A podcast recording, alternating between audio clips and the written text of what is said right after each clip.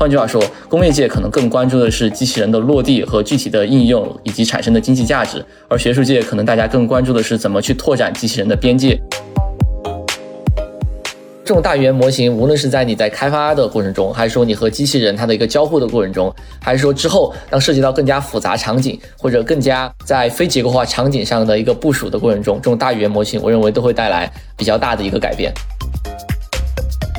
家用机器人部署到我们日常生活当中，成为我们生活当中一部分，这里面的距离大概还有多远？从学术界或者从工业界来看的话，这里面到底还有哪些具体的问题和挑战？我们现在解决方案已经进行到了哪一步？有什么样的一个相关的研究？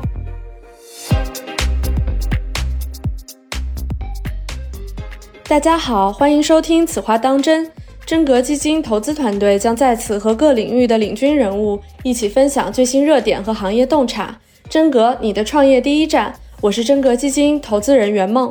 大家好，我是真格基金的合伙人尹乐。今天呢，我们邀请到了机器人、机器学习和机器视觉方向优秀的年轻学者李云竹。云竹本科毕业于北大，在取得麻省理工的博士学位后，目前正在斯坦福做博士后研究，和李飞飞教授还有吴家俊教授一起工作。今年秋天，他也即将任职伊利诺伊香槟分校计算机科学系的助理教授。一九年的时候，云竹所在的团队发明了一款触觉手套。在国内的媒体上也频频被曝光，因为它实现了触觉和视觉的双向模拟。我和云竹呢，是因为机器人的共同兴趣所相识的，同时我们也是成都七中的校友。那现在要不请云竹跟大家打个招呼吧？呃，你好，我叫李云竹，现在在斯坦福大学做博士后，特别是研究机器人和计算机视觉相关的一些结合方向。我本科是北大的，在北大的时候，我主要是研究比较经典的一些计算机视觉问题，通过机器学习和深度学习的方法去解决呃相关的问题。然后在本科的期间，我当时就已经在斯坦福待过七个月，当时开始做一些深度加强学习相关的研究，在模拟器里面会操作一些机器人。所以在麻省理工学院到博士之后，我就往机器人方向进行进一步的拓展，做一些计算机视觉和机器人相关的一些结合方向。希望能够帮助机器人更好的感知世界，以及和环境进行物理性的交互。去年暑假，我从麻省理工毕业，然后也拿到了伊利诺伊香槟分校的助理教授的职位。在入职之前，我希望能够再换个地方，再增加一下自己的各方面的一些经验和体验。所以说，现在又回到了斯坦福，在斯坦福去呃进行我间隔年的一个研究。那这一年，硅谷周围发生 AI 相关的事情特别的多，在硅谷可能。和在其他的区域不一样的是，可以和工业界的各个公司有非常频繁、很紧密的交流，会是一个更开放的研究环境。嗯，是的，我觉得在学术界相对来说和各个公司之间的交流，说实话是比较顺畅的。我们这边有和谷歌相关的一些交流，包括和像 Toyota，呃，会跟他们会有些交流。然后包括我现在在呃湾区这边。这边有很多和机器人相关的一些创业公司，比如像 Dexterity 的 AI，包括像嗯 Covariance 啊，包括 Amy Robotics，这边也有很多相关于做呃一些物流啊、分拣相关的一些机器人公司。其实这些公司它在这边存在。一方面能够去 inspire，就是能够去启发我们的一些研究方向；另外一方面，呃，相对来说位置比较接近，有的时候有些公司也可以去线下的去参观、去学习，大家进行一个互相交流。从学术界的话，相对来说和这些公司之间利益的冲突可能相对来说会少一点。我这一年之所以选择来到斯坦福，是因为在斯坦福这边有一个非常好的能同时和李飞飞教授和吴家俊教授合作的一个这样很好的机会。李飞飞教授大家可能都非常熟悉，他的 ImageNet 以及相关的很多研究，在整个计算机领域的发展都有着举足轻重的奠基性的贡献。他之前的很多工作也都是我学习和模仿。以及对我很多的研究方向有着非常指导性意义的这种工作，所以呃来这里能跟他合作是一个非常好的一个机会。然后吴家俊教授啊也是近年来做的非常好的一个年轻教授，我们在麻省理工期间就已经有了很多的合作，所以说过来之后很多的进一步的合作相对来说也会比较的顺利。所以来了之后，有一个资深的老师能够引导着大的方向，也能从一个年轻教授的身上学到怎么去组建一个团队，怎么去组建团队里面的，无论是博士后、博士生，还是说硕士和本科生，大家之间怎么合作，以及包括怎么去申一些相关的研究经费呀。无论是从工业界申请研究经费，还是说从政府去申请研究经费，相关的一些呃合作或者指导方式，都能够很好的去帮助我。更快的，在我之后的教职生涯中，能够一个很好的一个起步的一个帮助。我觉得学术界相对来说可能是一个更加开放的环境，也是我当时决定间隔年在斯坦福这边来工作的原因之一。嗯，你觉得从学术界和从工业界的角度，大家对于机器人的定义或者切入角度会有什么不一样吗？比如说，对于我们来说，如果是定义机器人是什么，我会想到的是一个同时具备思考能力和执行能力的机器。呃，例如说汽车，如果它没有一个自动驾驶的功能，它可能只是一个机械装置。那机器人和汽车的差异，可能就是在于它能够。呃，思考并且能够自主的去做一些决定。不知道从云竹的角度，你会怎么定义机器人呢？其实从我的角度来看，自动驾驶可能也算是机器人的一种。我会认为，一个机器人它如果有一个物理的一个外在的表示，它能和环境进行交互，那么它某种程度上可能就可以被认为是一个机器人。而机器人它的具体的。这种应用的领域有非常多，自动驾驶我认为可能是一个相对来说非常重要的领域，包括像无人机，包括像机械臂，包括我们可以看到的一些无人的运货小车或者一些扫地机器人，可能都能够被归类于机器人的范畴。至于你刚才提到，就是学术界和工业界大家的研究或者大家做的东西有什么区别的话，一般。在工业界，大家做的东西往往都是希望你能做出来的东西是能够落地的，是能够真正的去创造一些比较实在的或者比较现实的一些商业的应用价值的。就比如说，呃，无人车，它能够解决一些出行的一些需求，比如说扫地机器人，它能够解决我们家里清扫的一些需求，包括无人机，我们已经能够看到很多相关的一些商业化的应用。那么学术界的话，我们可能往往会去探索一些相对来说可能更加前沿的，希望去能够扩展机器人它的功能边界的一些事情，希望去做一些现在一些技术无法做到的事情。对，那其实，在自动驾驶领域，我们知道有这个 L 二、L 三、L 四和 L 五，就是有这样的一个阶段性的指标。那从你的角度来看的话，在机器人领域，现在整个机器人的进展是在 L 几呢？目前我们可能在机器人操作和机器人和环境进行具体物理交互的这样一个大的方向上，我们可能并没有一个很好的不同 level 的一个定义。不过目前我们已经能看到很多的和物理世界进行交互的有效这种机器人系统在真实世界中的应用，特别是在物体的分拣上面。呃，从大概二零一五年到二零一七年，就是 Amazon 亚马逊他们。组织了一系列的一些 Amazon Picking Challenge，就是一些机器人分拣抓取相关的一些挑战。很多在这些挑战里面所开发出来的算法，现在都被应用到了我们真实的世界中。呃，比如说 Amazon 他们自己，亚马逊他们本身可能就有很多种算法，能够帮助这种机器人去分拣箱子啊、袋子啊等等。包括现在刚才我也提到，像 Dexterity。呃，Covariant AI 或者 Amy Robotics 等等这些公司各自有各自的一套这种物体的一些分拣的一些系统，它能够很快速的去帮助我们去识别物体，并且针对不同的物体跟它进行一个抓取。所以说，我们可以很大程度上认为，这种 pick and place 就是抓取和放置相关的一些任务，其实相对来说解决的已经比较好了。可能相对来说更加困难的是，怎么把这些机器人运用到更加非结构化的环境中。比如说，我们考虑我们的家里面，或者考虑到商场、超市等等。呃，像湾区这边也有公司，他们已经会搭一些虚拟的一些场景，比如说像厨房啊、像超市啊等等，去看机器人在这些领域里面，或者在这些场景里面到底能够做到什么程度。目前也能看到一些相对来说比较令人振奋的一些进展，所以说我们应该能够在接下来几年看到机器人在各种应用场景里面长足的一个进步。只不过具体它的实现的一些方法或者它具体的一个效果，目前我们还呃需要再进一步进行观察。嗯，好的好的，谢谢云竹给我们的分享。其实我们真格基金最近也一直非常密切的在关注 AI 和大语言模型相关领域的进展和情况。其实也想听听云竹对这个话题的一些观点和见解，比如说最近的这个大语言模型技术的进展对机器人领域能有什么样的帮助？也想听听你的观点。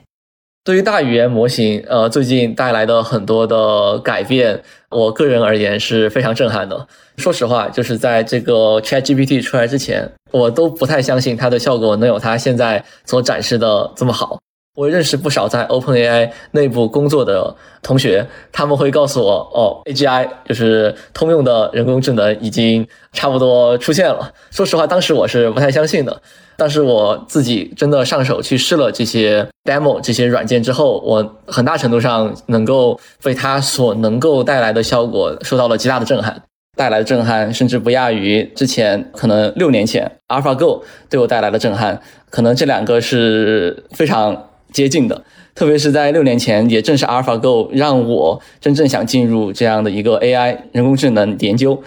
这种大语言模型它的出现，很大程度上颠覆了我们对语言的一个使用，并且很多时候很多语言相关的一些任务，我们完全就可以开始想象了，并且这种能力也能够很大程度上影响到我们对计算机视觉未来发展的一个展望。但是这些模型往往它只存在于我们的服务器或者我们的电脑里面，它们并不涉及和物理世界的一个交互，就是这些模型它并不能帮助我们去。抓一个杯子，它并不能帮助我们去分拣一些包裹，而一旦涉及到和物理世界的一些真实的一些交互的时候，目前这些大的模型它的应用还是存在一个呃比较大的鸿沟需要去跨越的。也就是说，怎么把这些语言或者说视觉它生成出来的一些信息，能够真的应用到和我们真实世界的一个交互的过程，这个我们会称为 the grounding problem。其实我们希望的还是在真实世界中能够得到应用。目前大语言模型与这些 grounding problem 之间的鸿沟有什么好的办法可以解决吗？呃，相对来说，目前我们还没有看到一些非常非常好的一些解决方法。当然，目前已经有一些解决方法了。就是我们可以看到，像谷歌之前他们提出的一个解决方法，就是去雇很多的人去给机器人进行一个示范。就比如说，我们以语言告诉机器人我们要去开一个抽屉。然后我们的语言模型告诉机器人，我们要去擦一擦桌子，那么他们就会去雇人去操作机器人，去完成这些任务。那么我们就可以有这样对应的数据。就比如说，我们有一对一个机器人的一呃一个任务的指令，并且有对应的机器人操作的过程。那么当我们收集到非常非常多这样的一些数据的时候，那我们就可以能够帮助语言模型它的指令去传达到机器人上，使得机器人能够在真实世界进行一个交互。但是我们也发现一个问题，就是哪怕谷歌花了非常多的钱，花了非常多的时间去采集这样一个非常大的一个数据集，它仍然只能做一些相对来说比较基础的工作，比如说擦桌子，比如说去抓一个可乐罐，比如说开开抽屉，它其实并不太能做一些更加复杂的，比如说我们可以考虑，呃，在厨房里面各种各样做菜的一些更加复杂的一些任务。这很大程度上原因是因为你在真实世界去采集数据，它其实还是非常慢的，并且存在很多的一些硬件或者物理相关的一些限制。就比如说，你采集数据的速度是有限的，这个机器人可能会坏，并且呃，有可能会有一些安全上的一些考虑，有些行为它可能不太能够很容易的去做到。所以说，它的可扩展性在真实世界的一个可扩展性相对来说是有限的。不过，我们也能看到，就是我目前能看到非常重要的两个，就是大语言模型能够帮助机器人去做一些我们生活上任务的可扩展的一些方向。就第一个，我觉得比较重要的点是任务的定义。就比如说，在无人车或者无人机，任务的定义相对来说是非常明确的。你可以告诉无人机你要飞到哪个具体的位置，你可以告诉无人车你要开到哪个具体的位置。问题定义相对来说是比较明确的。但我们一旦涉及到我们生活上的很多任务的时候，就比如说你要帮我做一杯咖啡，比如说你要帮助我收拾桌子，比如说你要我希望机器人能够帮助我去叠衣服，那么这些任务说着好像很简单，但是它的任务的本身的定义相对来说是不那么明确的。就衣服可能有很多种叠法，咖啡有很多种做法，你要去收拾桌子，你可能只是把桌子擦干净，或者说你也可以在擦干净桌子的基础上，你可能需要把盘子、叉子、刀子或者筷子给摆到它所对应的位置。所以说，我们希望大语言模型，它因为通过学习了很多人他的一些 common sense，也就是我们人的一些常识的一些信息的基础上，能够很好的帮助我们去定义问题，定义这些我们生活上所需要的任务，能够让机器人去更好的去做这些任务。这是第一个点，就是任务的定义。第二个，我认为大语言模型能够很大程度上帮助机器人的，就是对一些任务的一个分解。就比如说，还是回到刚才的例子，我们让机器人去做一杯咖啡。那么做咖啡，它可能下面就涉及到很多的子步骤。你可能要先去到厨房去找到咖啡，然后用呃研磨器把咖啡研磨成粉，然后再用咖啡机把咖啡给压出来，然后可能你还涉及到打奶泡等等。有点像做咖啡的例子，我们人类看来很自然、很简单的一件事情，中间包含了许多完全不同逻辑的动作。那目前我们是怎么把任务分解成机器人能明白的子步骤呢？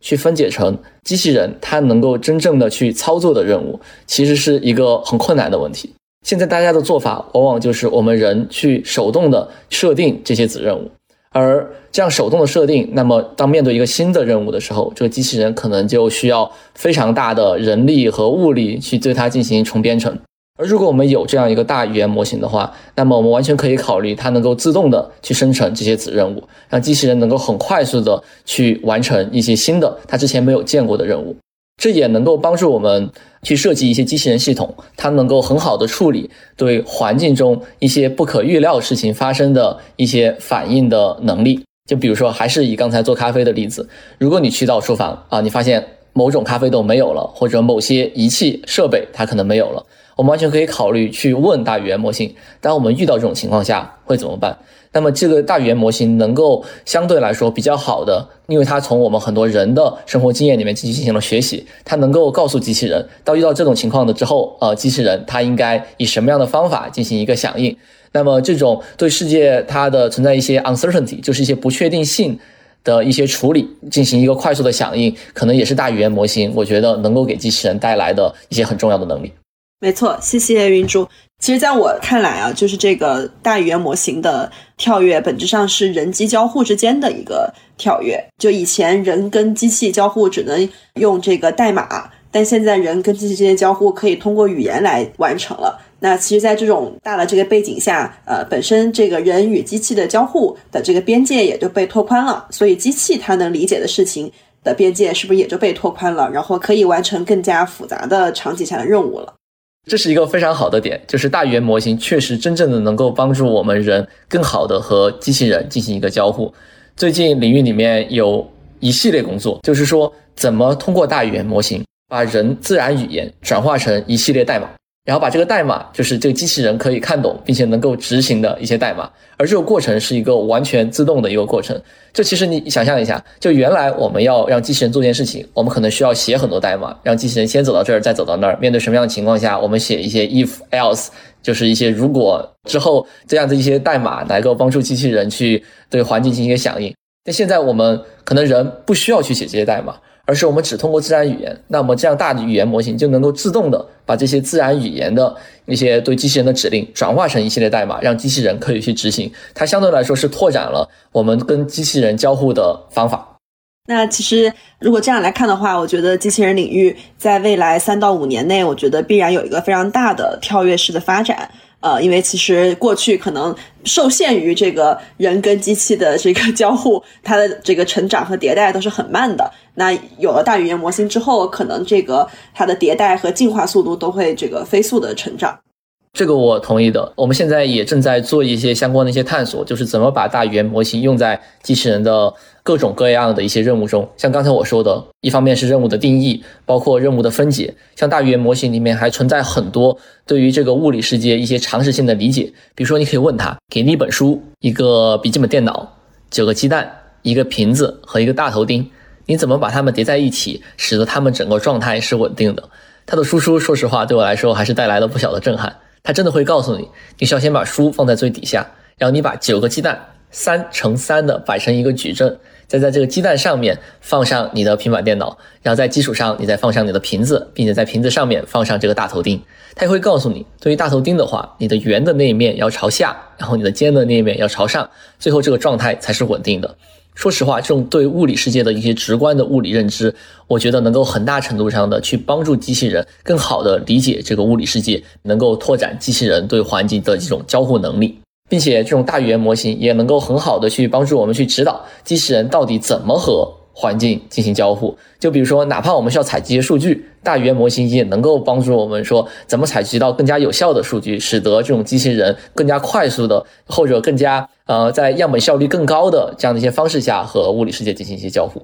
嗯，好的，谢谢云主。那你认为这个大模型它会是未来机器人领域中非常重要的一个基础设施之一吗？然后对现有的这些机器人创业公司来说的话，这个大语言模型意味着什么？然后他们需要怎么样去呃 catch up with 这个这个 paradigm shift？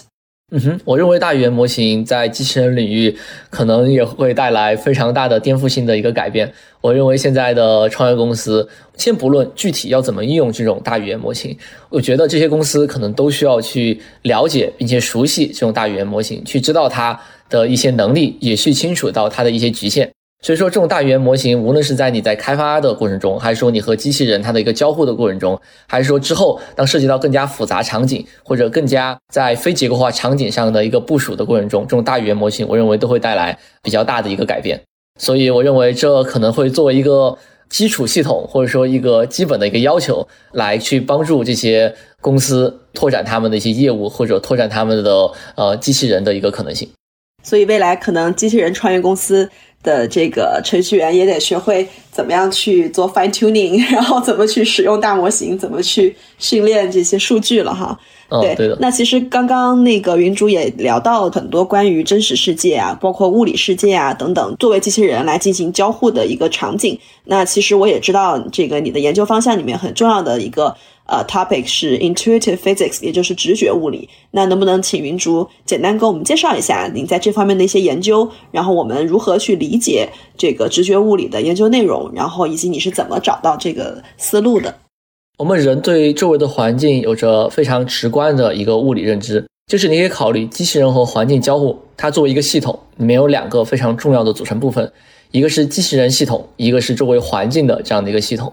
机器人系统，我们对它有着非常呃深入的了解，因为是我们人去建造的这样一个机器人系统，我们对它每一个组成部分都有着非常好的一个理解和了解。但是对于我们周围的环境，我们机器人理解相对来说可能就是有限的。我们可能面对环境，它可能是一个部分可见的，比如说你可以看一堆洋葱碎，我们可能很难知道每一个洋葱碎它所在的位置、它的形状、它的具体状态。但是我们人在面对这一堆洋葱碎的时候，我们仍然能够很好的对它进行一个操作。比如说，我们要把它收集到一个角落里面。同样的，像比如说衣服，我们人在观察衣服的时候，比如说只能看到它表面上的一些信息，我们仍然能够很好的去知道这个衣服现在的一个大致状态，并根据我们人对这个衣服大致状态的一个估计，做一些相对来说比较有效的，比如说叠衣服啊、去收衣服啊相关的一些任务。所以说，对于环境的这种直觉的观察，或者说它的直觉的物理的理解，是我们人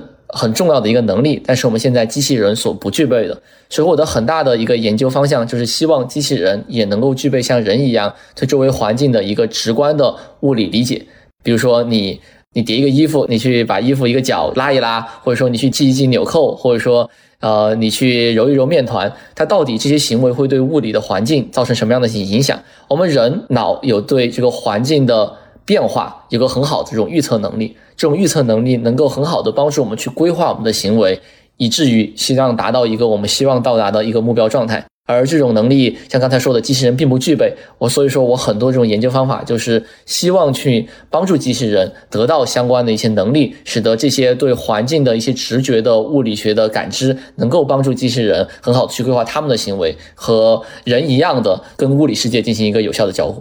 比如说，可能相对来说，我研究比较多的可能是偏家用机器人，就是我们怎么能够制造一个可以移动的一个平台，上面可能有一些机械臂。等等的这样的一个机器人，它能够在我们家里和环境进行交互。比如说，你可以考虑机器人可能会去做菜，可能能够帮助你去清理你的卧室等等。这里面就会涉及到很多呃非常困难的一些问题，特别是对环境的理解和一些物理特性相对来说比较复杂的物体进行交互。比如说，你考虑做菜，里面可能有各种各样的一些物体，像水呀、像饭桶啊等等等等。所以这些物体。那个操作或者说对环境的理解，相对来说都是并没有很好的被解决的一些问题，而这些问题可能就是学术界大家可能更愿意研究的一些东西。换句话说，工业界可能更关注的是机器人的落地和具体的应用以及产生的经济价值，而学术界可能大家更关注的是怎么去拓展机器人的边界，使它能够做一些现在的技术无法实现的一些任务。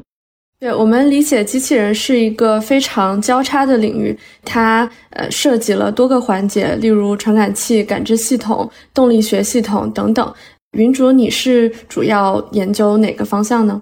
总的来讲的话，啊，我关注的主要是希望机器人如何环境进行交互，里面分成像传感器、感知系统、动力学系统以及决策这四个模块，每个模块其实都会涉及到非常多的一些，啊，无论是已有的技术。并且还有很多可以拓展的研究方向。具体的一点的话，对于一个传感器机器人，它所得到的环境信息可能是需要是多种多样的。比如说，你可以考虑我们人在观察这个环境，我们可能有来自视觉的信息，可能有来自听觉的信息，可能有来自触觉的信息。这些信息，它们互相可能都是一个互补的存在。有些，比如说一个物体它是坚硬的还是柔软的，你只从视觉可能很难判断出来，而你通过触觉就能够很容易的去判断一个物体它的软硬。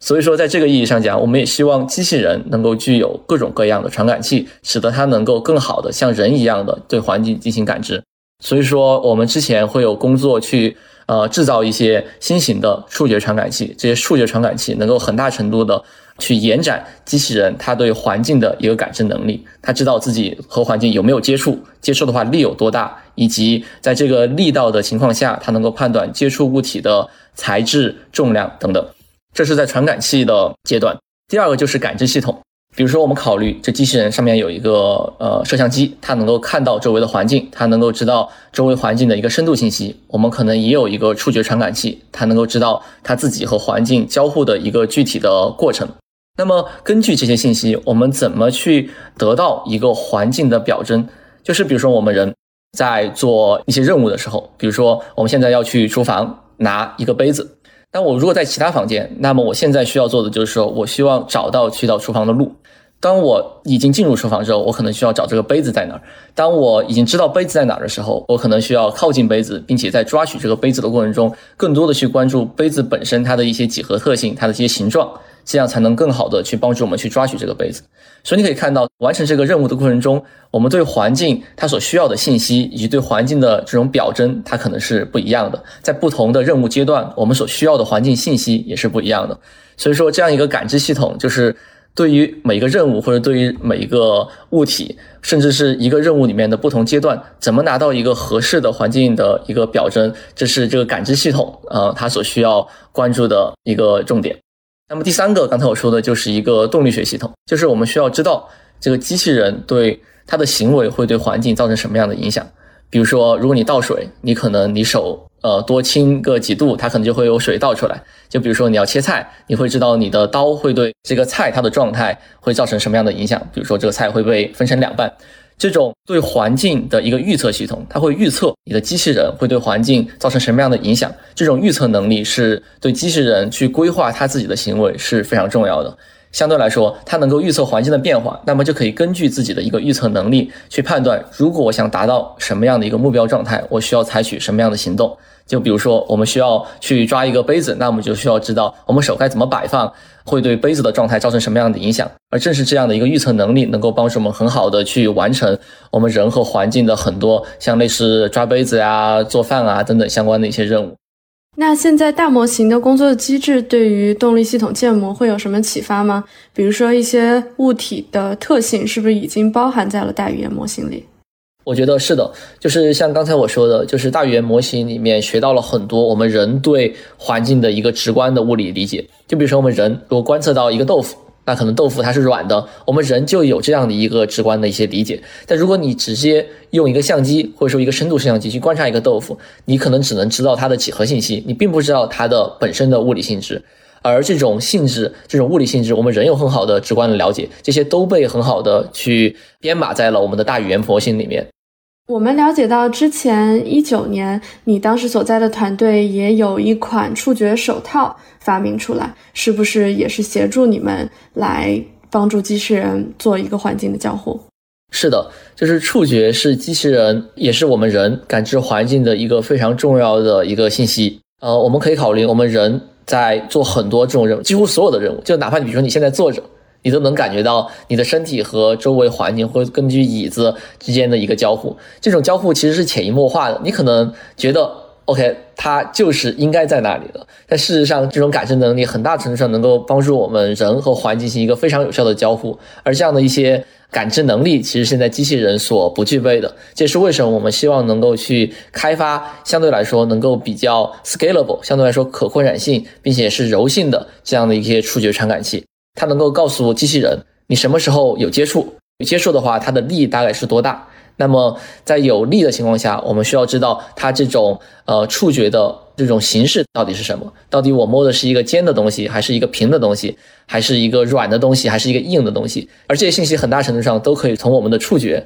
所得到。所以这也是我们为什么希望去构建这样的一个触觉手套。它手套相对来说是一个比较灵活，而且相对来说，呃，它的形状比较复杂的一个触觉传感器的一个呈现形式。我们希望能够通过这个手套去作为一个载体，来去帮助我们去研究一些各种各样不同的实现触觉传感器的一些方法，而且这种不同的方法能够帮助我们去进一步的去拓展机器人和环境进行感知的一个能力。呃，那云主，你觉得这是唯一一种实现的途径吗？比如说。从人类角度来看的话，我们其实有五感的嘛，就是色、声、香、味、触、法，就是视觉、触觉、味觉、嗅觉、听觉。那其实未来机器人如果要实现这个 AGI 的话，是否它一定需要这么多的维度的信息？比如说像触觉啊，包括未来的，比如说味觉啊，呃等等，还是说可以从这个视觉跟大语言模型本身去突破、绕过这样的一个呃信息的状态？我个人认为，就是我们还是希望能够尽量多的去采集机器人和环境不同模态的信息。就刚才你说的，像视觉、触觉、听觉等等各样的信息，这些不同的这种传感器，它的模态其实是相互互补的。比如说，你的听觉和你的触觉，呃，它可能采集的是关于物理这种交互过程中不一样的信息；你的触觉和你的视觉，它可能也是采集了很多不一样的一些信息。而很多任务，它可能触觉是非常非常必要的，没有触觉，它很多任务可能就做不到。比如说，我给你举一个非常具体的例子：当我把手伸到我们裤兜里面，希望把钱包给抓出来，那么裤兜里面可能还有别的东西，可能还有钥匙。那这个过程中是完全没有任何视觉参与的，我们需要仅仅通过触觉来告诉我们，呃，钱包它的位置在哪里，然后我们怎么去规划我们的抓取动作，使得我们能够稳稳的抓住钱包，我们怎么去规划把这个钱包抓出来的这样的一个轨迹，使得它不会影响到钱包里面其他的物体。所以说，所有的这种过程都是通过我们触觉所完成的。而这里，我不认为只通过视觉能够完成这个任务，还可以举一些，比如说其他的一些例子，比如说我们人可以很轻易的去系一个纽扣，而这个过程中甚至不需要任何的视觉进行一个参与。而这种能力是我们希望机器人所具备的。当然，不同种类的信息，比如说有视觉，它已经能够帮助我们做非常非常多的任务。在这基础上，如果我们能加上触觉，它能够更加精准的，或者说更加进一步的去拓展机器人的。和环境进行交互的能力，它不同的传感器的引入，可能都能够在不同程度上去拓展机器人环境一个交互的一个方法，或者说能够拓展它所完成的一些任务。当然了，这种不同这种任务，它可能都有不同的一个应用场景。所以，当我们不断的去拓展机器人的一个边界的时候，那么引入新的模态，引入一些新的传感器的一些信息，我认为是对。机器人它和环境进行一些更加复杂物理交互是很必要的，所以我认为只通过视觉和大语言模型要做出一个我们能称为 AGI 的机器人，我觉得相对来说可能还是会有一些牵强。当然如果我们有各种各样更多的这种模态信息的话，我们会离这样像 AGI 一样存在的机器人可能会是一个更近的一个选择。那在目前就是工业界当中，呃，急需要解决的问题里面来看的话，你觉得，比如说这个触觉多模态的感知，呃，能够帮助到哪些具体的应用或者场景去进行一些改变吗？OK，比如说具体而言，触觉在很多对精度要求比较高的一些任务的情况下，它可能会有很大的一个帮助，特别是在一些非结构化的环境里面。但是在这种非结构化的环境里面，我们也可能对它的精度要求比较高。那么触觉很大程度上就能够弥补我们视觉它所带来的精度的不足。就比如说，我们视觉可能对环境的一个观察相对来说还是比较宏观的，对于很多很细节的东西，它可能观察是到不了非常仔细的一个程度的。就比如说你要去呃抓取一个物体，那么这个物体你只通过视觉去看的话，哪怕你比如说你的手或者你机械手已经靠近了这个物体，你并不知道你到底施加了多大的力，或者说你在抓取这个物体的过程中，这个物体到底有没有从你手上有滑动的可能。而通过触觉的话，我们就很好的能够知道相关的一些信息，就可以知道这个物体和你的手和你的机械手指之间有没有相对一些滑动。或者说，你可以考虑，当你要去做一个 pack insertion，比如说你要把什么东西插到另外一个孔里面的过程中，它很多时候就会存在一些遮挡。那么在这种遮挡情况下，视觉相对来说可能就并不能告诉我们所有的信息。此时我们可能需要通过触觉来去做到更加精准的一个任务的完成。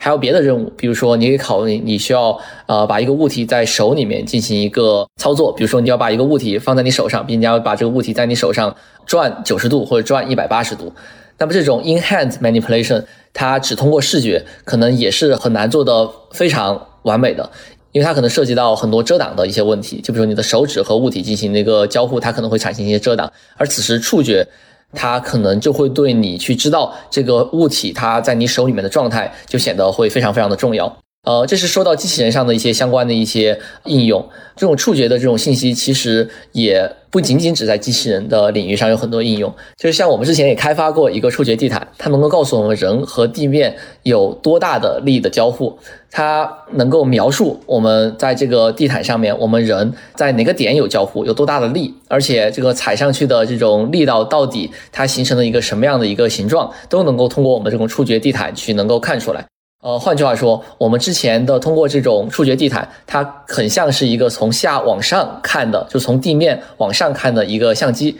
它能够知道我们人到底在什么样的位置，并且能够估计人的一个。呃，身体的一个姿态。那么在人在上面做各种运动的过程中，我们能够知道他到底是在做呃俯卧撑、做仰卧起坐，还是在做深蹲等等。我们就可以知道人他在这个地毯上的各种状态，能够并且能够知道人他在这个过程中，比如说呃他消耗了多少卡路里啊，他可能就能够帮助我们去知道。对，其实刚刚你讲到这块，我也挺有感触的，因为我们在前几年也投了一家机器人公司，叫飞西科技。嗯，它其实也是通过这个力的传感，结合在这个机器人，包括视觉，呃，一起来打造了一个自适应的机器人。所以它也能做到很多工业场景里面需要很多精细操作的一些场景啊，比如说像这个自适应装配啊，然后打磨呀、抛光啊，这些可能以前传统的协作机器人是做不到的。但通过他们机械臂的话，就可以做到必须要靠人来完成的事情。啊，所以这块我也是深有感触啊。我觉得多一个层面的这个维度的信息，可能就能解锁更多的场景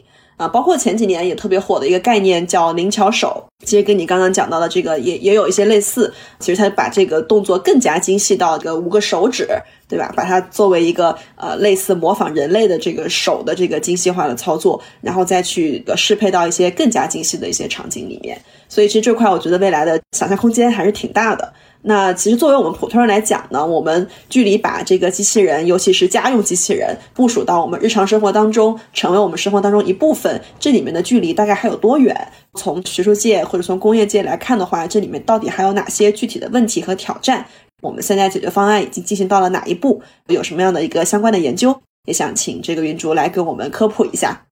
和自动驾驶一样，就比如说自动驾驶，现在我们能看到的就是它可能在一些比较局限的区域内，它能够做到很好的，或者说非常有效、非常呃 reliable，就是呃效果很好的一些部署。那么当我们在把这些自动驾驶汽车拓展到他从来没有见过的城市的过程中，可能就会遇到各种各样的一些问题。和机器人其实是一个同样的一个部署的一个过程。就如果这个环境，这机器人有很非常明确或者非常显示的一个了解的话，就比如说我们定制一个超市，或者说定制一个厨房，或者定制一个呃一个卧室，来帮助机器人的一个部署，那么相对来说，这样的一个应用场景，可能在未来。一段时间内是更加现实的。但是如果我们考虑到更加广泛的部署，就比如说现在我们需要把一个机器人放到你家，或者说把一个机器人放到我家，马上它就能够做很多我们人需要做的任务的话，我觉得可能还有很长的路要走。而要完成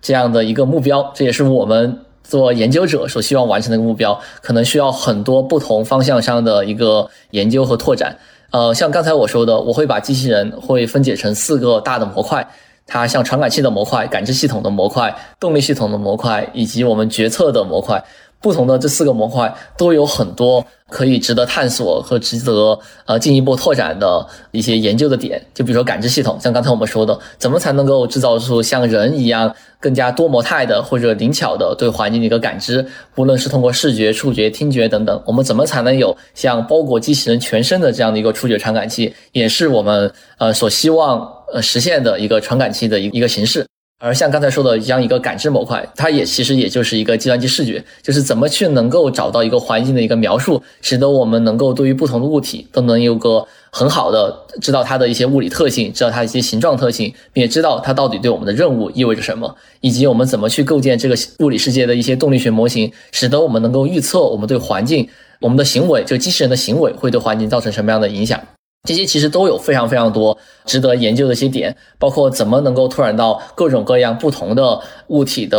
种类，就是并不仅仅只是坚硬的物体，并不仅仅只是 rigid object，还可以考虑一些可形变的物体，像沙拉等等，可能会有一些不同物体混合在一起的一些一些物体，以及。根据这样一个动力学模块，我们怎么去开发我们的决策系统，使得我们能够有效的去完成一些相对来说比较完成链条比较长的一些任务？就像刚才我说的，去做一些咖啡，以及怎么去面对环境中的一些不确定性，能够很好的进行一个适应，这些都是很多。呃，我们研究者所关注的一些问题，目前还是有很多的可以值得探索的一些研究方向，并且目前的效果也并没有说完全达到一个满意的程度，只是说，呃，不同的一些实现的一些方法的阶段，它可能都能够去可以想象到一些可能的一些应用场景。随着我们研究的一个进一步的进行，它可能能拓展到一些更加复杂以及可能一些相对来说更加广泛的一些应用场景里面去。是的，今年我去拉斯维加斯的 CES 消费电子展，也是看到，其实各个机器人的公司都还在解决一些封闭场景下更具体的问题。例如，今年就有很多除草机器人和铲雪的机器人，或者我们看到的厨房机器人，也不是一个嗯长链条的整体的解决方案，而更多的是一个炒菜机。它能解决一些具体的问题，所以我们也觉得要把各个任务串联起来还有很长的距离，但是我们也很期待这一天的到来。未来我们想要把机器人应用到我们生活里的更多的方面，嗯，现在研究界、学术界有什么样新的进展吗？呃，现在斯坦福就是呃李飞飞团队，我们在开发一个 benchmark，叫 behavior。里面包含了一千个我们在真实世界中可能会遇到的一些各种各样的这些任务，这个我们会被称为是一个 embodied AI 的一个 benchmark，就身为一个具身人工智能的一个测试平台，和很多其他的这样的一些具身人工智能的测试平台，它的任务它本身会存在一些区别。很多现在已有的这种测试平台里面的任务，往往就是研究者啊自己想这机器人需要做什么，能做什么，然后把这些任务放在这些测试平台里面。而我们这个测试平台里面的任务，它是通过向呃公众发问卷，去问公众，你们到底希望机器人在你们家里做哪些相关的一些任务？所以你可以想象，就是这样的一个任务，它的一个分布，可能和我们研究员自己想的一些任务的分布，可能存在一些非常有趣的一些差异。就比如说，我们的一千个任务里面，可能三分之一都是和清洁相关，包括清洁桌子。清洁厨房，或者清洁你的你的卧室，或者说就是在一个非常呃欢乐的一个派对之后，怎么去清洁你的房子？你可能希望机器人去帮你做一些清洁的任务，但是你可能并不希望机器人去打开，比如说你的一些新年礼物。所以说我们。这个 general public，也就是我们大家公众对机器人它所需要机器人所做的任务，可能和我们研究员想的机器人的一些任务可能存在很大差别的情况下，我们这个测试平台就很好的去把握了公众他对机器人的一个期待，也就是说，在这个测试平台里面去开发的一些算法或者一些机器人的一些实现，可能会对我们未来在社会上去真的去应用这些机器人，有着更好的一个指导意义。这是第一个，我觉得这个测试平台非常好的点。第二个非常好的点就是我们和英伟达进行了个合作，我们在非常深入的使用他们的一个仿真平台，叫 Omniverse，里面可能涉及到相比于现在已有的一些测试平台更加真实的物理引擎，能够很好的去模拟机器人和环境之间的一些物理交互，并且有更好的一个渲染 rendering 的一个结果，它能够帮我们拿到更加真实的一些数据，而这些数据能够更好的去把。真实世界和模拟器之间的一个鸿沟进行进一步的一个缩减，所以我认为这个平台在无论是说数据本身。它的真实性，它的物理的真实性和它渲染的真实性，以及里面一千个任务，对我们的那个公众所希望机器人在我们日常生活中所做的任务之间都有一个很好的一个描述。所以说，我认为这是一个很好的一个测试平台，来去更加量化的去知道我们机器人到底发展到一个什么样的程度，并且这些任务到底会对我们的一个真实世界有个什么样的一些影响。嗯。那谢谢云竹给我们进行了一个非常呃深入的一个科普哈。那对于想要进入到机器人领域或者说人工智能领域的年轻人，尤其是现在还没有进入到博士研究阶段的这些呃学生来说的话，你对他们会有什么样的建议呢？机器人是一个非常交叉的一个领域，就只要你在人工智能 AI 这个大的品类之下，那么各个不同的方向可能都能对机器人进行一个。一个贡献，就比如你是做视觉的，你可以帮助机器人去开发更好的对于这个世界它的感知的一些感知器。的一些感知模块。比如说你是做控制的，你能够更好的去帮助机器人去开发一些控制系统。比如说你是去做 ME，你是偏机械的，你可能能涉及到一些传感器，能够设计一些新的一些机器结构，能够帮助机器人去拓展它现在已有的一些机械性方面的一些能力。比如说你是做机器学习的，那当然无论是说你在视觉啊，还在控制，可能都会涉及到一些机器学习相关的一些模块。比如说你是做自然语言处理的，呃，当然了，现在这种做大的语言模型，有像我们刚才已经讨论过的，它能够很大程度上帮助我们机器人更好的去理解任务，更好的去理解或分解任务，并且能够去进一步的帮助人和机器人的进行一个交互。所以说，无论你是做人工智能的哪一个模块，你都能够和机器人进行某种程度上的一个交叉。像我最开始也是从计算机视觉开始做起，然后慢慢的往机器人领域进行一个延展，并且现在能够去开发很多这种真实的机器人系统和环境进行一些比较复杂的一些物理交互。这个需要时间，但是无论你的背景是什么样的，只要你对机器人有兴趣，你都能够找到你自己的独特的在机器人领域的切入点，并且在这个领域产生你自己独特的贡献。所以对于你来说，你需要掌握一个非常复合的知识体系。你会通过什么样的方式去了解不同的领域，并且建立一定深度的认知呢？会有很多的这种课程可以学习，并且现在有很多公开的论文代码。就是我觉得，真的要去理解一个领域或者一个方向或者一个技术的话，你是一定需要真的去尝试、去上手、去尝试，无论是说代码，还是说是一些公式的一些推导，或者说是一些系统的构建。而当你走过这样的一个过程的时候，你会对这个系统或对一个算法有个更加深刻的一个理解，而这个理解就能够帮助你很好的去拓展一个新的一个技术方向。当你发现一个方向上有一些进一步的进展的时候，我会强烈建议你去。和这个方向上的人进行一个交流，去知道这个方向上到底发生了什么，它到底对你的研究领域意味着什么，并且可能可以考虑去学习一些相关的一些课程，这些课程能够给你带来一些更加系统的一些认知，并且你需要自己亲自的去实现一些系统的构建，或者说用一用已有的一些代码，这些能够帮助你去建立更加底层和更加深入的一个理解。当你去呃构建这种系统，并且亲手的去执行这些系统的过程中，它到底会出现什么样的效果？它的效果到底如何？它到底是不是能够满足你对你的研究拓展的一些需求？这些都能够更好的帮你去建立这些认知。嗯，这点我们做投资其实也深有体会。平时为了关注最新的领域的进展，除了读 paper，啊，我们也需要和各个领域的专家保持交流。